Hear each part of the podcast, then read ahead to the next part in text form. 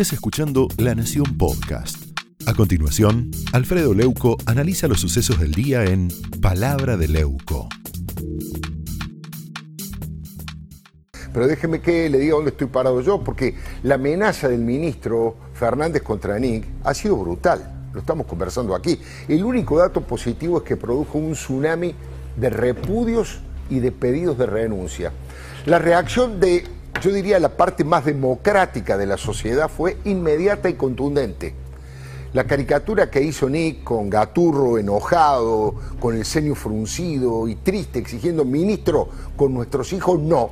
Fue el mejor resumen del estrépito que generó Aníbal con su intimidación en la que involucró a las hijas de Nick y al colegio al que concurren. Detrás de Gaturro, si se fijan bien, aparece un nenito al que se le escapa una lágrima.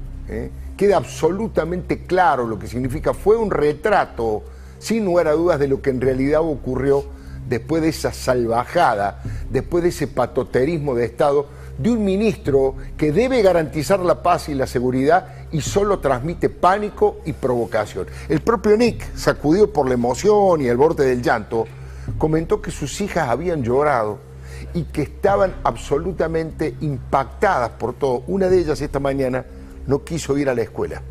Fernández, que trabaja de guapo, de lenguaraz, esta vez cruzó un límite que jamás hay que cruzar. Lo compartimos esta idea.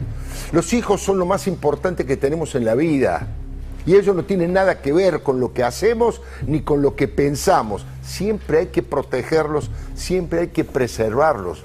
La verdad, hubo cientos de repercusiones institucionales e individuales. La Academia Nacional de Periodismo, que recién hablamos, con su presidente Joaquín, que dijo que el texto era obsceno y apretador, y exigió que el presidente de la Nación diga si está de acuerdo o no está de acuerdo con lo que dijo su ministro. También repudieron, por supuesto, el Foro de Periodistas Argentinos, FOPEA, ADEPA, la Asociación de Entidades Periodísticas, la DAIA, la Mesa Nacional y el interbloque de Juntos por el Cambio, que exigió que el ministro de la Inseguridad presentara su renuncia como acaba de ratificar María Eugenia Vidal. Ahora, entre los rechazos de alto impacto, elijo el del brillante periodista franco-argentino Alejo Shapire, que se preguntó en Twitter, ¿esto es para ganar el voto de Biondini? O el prestigioso constitucionalista Daniel Sapsay. Escuche esto porque es un resumen extraordinario. Un patotero, mentiroso, expresión del peor fascismo antisemita, abuso de poder, incumplimiento de los deberes de funcionario público, extorsión, discriminación, intimidación. Y dice Sapsay, ¿qué pasa que ningún fiscal lo denuncia? El INADI, ¿qué está esperando para actuar? Mamma mía, el INADI. Bueno, y Florencia Arieto agregó que este caso aplica para que Nick pida asilo político. Ese es el nivel de gravedad institucional porque la Convención sobre el Estatuto de los Refugiados establece que quien sufra persecución del Estado por sus posiciones políticas, bueno, puede pedirlo tranquilamente. Del lado del gobierno, del lado de sus fanáticos, poco y nada, ¿no? Algo tibio de Mansur o de Santoro y para de contar, omertá, complicidad Mire, en febrero del 2015, el actual presidente Alberto Fernández, en su ya histórica columna en el diario La Nación contra Cristina, ¿se acuerda? Por el tema de la AMIA y el encubrimiento de los terroristas que la volaron, utilizó la imagen del silencio como fantasma perpetuo. Y hoy podríamos decir lo mismo sobre la forma en que se lavó las manos y miró para otro lado a Alberto, ante semejante brutalidad de Aníbal, que el silencio erice la conciencia de Alberto y que su propio silencio lo aturda. Pregunto, Aníbal, ¿tendrá la dignidad de renunciar? Porque hoy es guardaespaldas, todo terreno, está ocupando el cargo número 21 en el Estado y tiene una de las imágenes más negativas de la Argentina junto a Hugo Moyano y Luis Delía.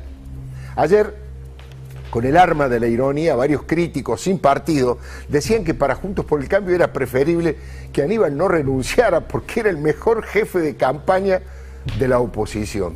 Veremos, veremos qué ocurre. Nick ya tomó la decisión de presentar una denuncia penal por amenazas ante este delirio y frente a la justicia. Es en defensa propia y de todos los padres que amamos y protegemos a nuestros hijos. Tengo miedo, dijo Nick, estoy triste y preocupado. Y él atravesó este episodio escalofriante, asombrado del manejo de la información privada de los ciudadanos y además de la asimetría que hay entre un poderoso funcionario y un ciudadano de a pie. Como si esto fuera poco, uno se pregunta cómo es posible que Fernández tenga tiempo para ir patrullando las redes y contestando con palabras despreciables, como si no tuviera trabajo por hacer, como si la multiplicación de los narcos no fuera un drama, que lo interpela a él, como si los robos y los crímenes cotidianos ocurrieran en otro país. Hace unos días, escuche bien, convocó a victimarios, delincuentes encapuchados, violentos, incendiarios y falsos mapuches, los convocó para que se sentaran a negociar con las víctimas, personas pacíficas y propietarios de las tierras usurpadas. ¿Ese es un ministro de seguridad o es un cómplice de los delincuentes? Mire, si hay un muerto en estas batallas sin reglas y sin razón, ¿quién se va a ser responsable de eso? También, por supuesto, mintió con el tema de la ORT, de que cobraba subsidio del Estado, cosa que fue desmentida de inmediato, eso ya quedó absolutamente claro. Y abatido por la reacción masiva en su contra, al final intentó pedir disculpas a medias, pero en eso también fracasó. ¿Sabe qué pasa? La soberbia y la impunidad suelen ser malas consejeras. Nick rechazó el tono burlón y muchachista con el que lo llamó el vocero del ministro y después calificó de horrible un mail que el funcionario le había enviado y un mensaje escrito por teléfono en el mismo sentido. En una de esas supuestas disculpas, Aníbal seguía disparando contra Nick con acusaciones sobre su tarea profesional absolutamente falsas, inventadas por colegas mediocres y fracasados. Él vive agraviándonos y nadie dice nada, contraatacó el ministro todavía en funciones. Señor, Nick ejerce el periodismo crítico a través de sus editoriales, con caricaturas y humor. Es la libertad de prensa, estúpido. Nick jamás hubiese dicho a qué colegio van tus hijas, Aníbal. ¿O no lo entendés? Porque no crees en la democracia ni en los disensos. Por eso Aníbal representa lo peor de la política, el patoterismo de Estado. Y eso no puede ocurrir nunca más en la Argentina. La inmensa mayoría de la sociedad no quiere matones. Quiere libertad para opinar y trabajo digno para ganarse la vida. ¿Será mucho pedir, Aníbal? Esto fue Palabra de Leuco, un podcast exclusivo de La Nación. Escucha todos los programas de La Nación Podcast en www.lanacion.com.ar. Suscríbete para no perderte ningún episodio. Estamos en Spotify, Apple Podcast, Google Podcast y en tu reproductor de podcast favorito. Seguí escuchando La Nación Podcast.